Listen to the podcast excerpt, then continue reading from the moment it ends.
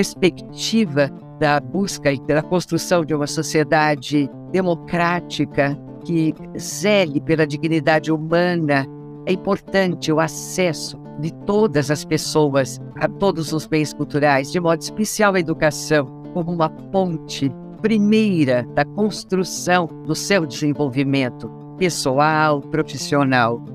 Eu sou Marília Josefina Marino, pedagoga, sou especialista em sociopsicodrama, mestre em educação, doutora em psicologia, professora universitária, mas o mais importante são as experiências dentro desse universo que para mim é tão apaixonante, que é o universo da educação. Instituto Claro. Educação.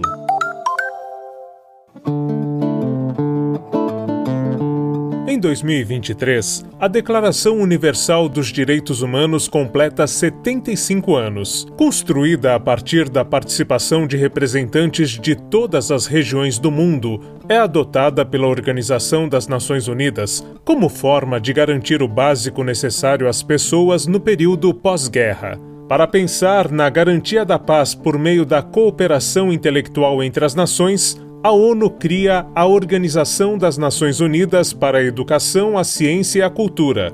Conhecida como Unesco, essa agência teve papel relevante no artigo 26 da Declaração Universal dos Direitos Humanos. Quando a gente resgata o acordar da humanidade após a Segunda Guerra Mundial, em 1948, esta carta é muito tocante. No artigo 26, o que está escrito: toda pessoa tem direito à educação. A educação deve ser gratuita, pelo menos correspondente ao ensino elementar, fundamental. O ensino elementar é obrigatório. O ensino técnico e profissional deve ser generalizado e o acesso aos estudos superiores deve estar aberto a todos em plena igualdade em função do mérito. Precisa de uma base anterior, né, para você chegar ao ensino uh, superior. Você já leu o artigo 26?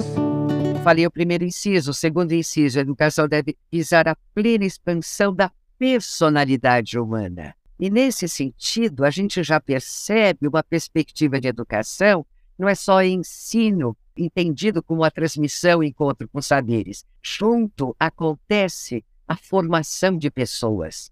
E eu costumo dizer que educadores são arquitetos de subjetividades. Nesse sentido, já está aqui, né, em 1948, essa ideia.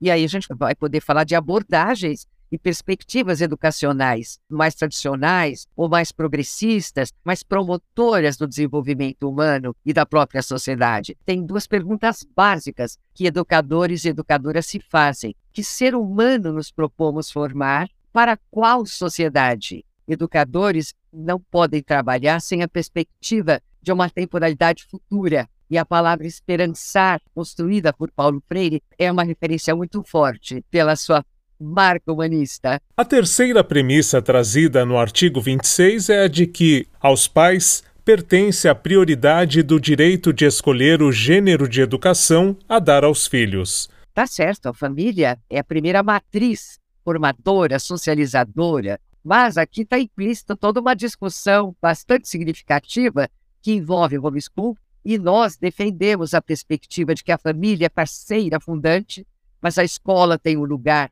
muito especial, porque é justamente a possibilidade de se dar conta de que você é sócio, companheiro na construção de uma cidadania colaborativa, participativa, que visa o bem comum. Diante da pandemia, a Unesco traz uma atualização com nove propostas que compreendem uma nova perspectiva para a educação global. Se chama Reimaginar Nossos Futuros Juntos um novo contrato social para a educação. É um documento que saiu em 2020, cuidando, na perspectiva da educação de qualidade, como é importante a presença das tecnologias, mas que não dispensa jamais a figura humana do educador, a relação, a interação humana, porque é nesta perspectiva que nós podemos existir. Existir é coexistir, é construir junto, integrar a rede eh, relacional, essa corresponsabilidade na construção de uma civilização que promove, cuida, zela pelo desenvolvimento das pessoas e das nações. E quanto à figura da paz, é significativa. A ignorância é indigesta para o freguês. O que é feito esse novo contrato social? Ele deve se fundamentar nos direitos humanos, se basear em princípios de não discriminação, justiça social, respeito à vida, dignidade humana e diversidade cultural. Deve abranger uma ética de cuidado, reciprocidade e solidariedade. Deve fortalecer a educação como esforço público e um bem comum. E aí a nossa corresponsabilidade como cidadãos, cidadãos que zelam pela formação das novas gerações e continuamos a nos educar, porque aprender é para sempre.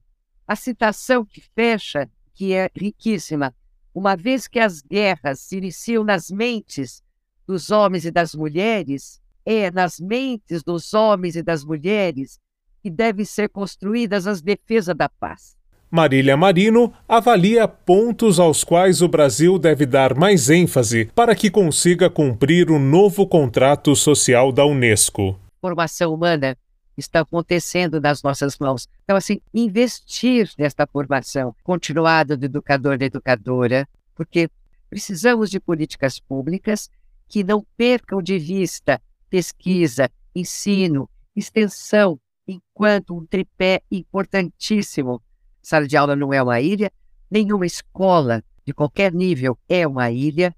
Então, o que é construir essa nova cultura que valoriza a educação, que valoriza seus agentes e que eh, não pode perder de vista que a cultura da paz é construída. Isso é um exercício cotidiano desse nosso encontro com o saber, do nosso encontro com o outro. Sem utopia, a educação não existe. Nenhuma sociedade pode existir. Utopia não é, como é compreendido no senso comum, o fantasioso. O topos é o que ainda não tem lugar.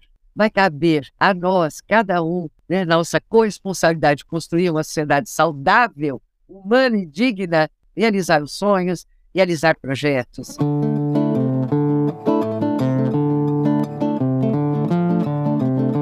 De acordo com o atual relatório da Unesco, a pandemia serve apenas para provar nossa fragilidade e interconectividade. Diante desse panorama, o contrato social para a educação coloca como necessárias ações urgentes para alterar o rumo e reimaginar os nossos futuros. Marcelo Abude para o podcast de educação do Instituto Claro.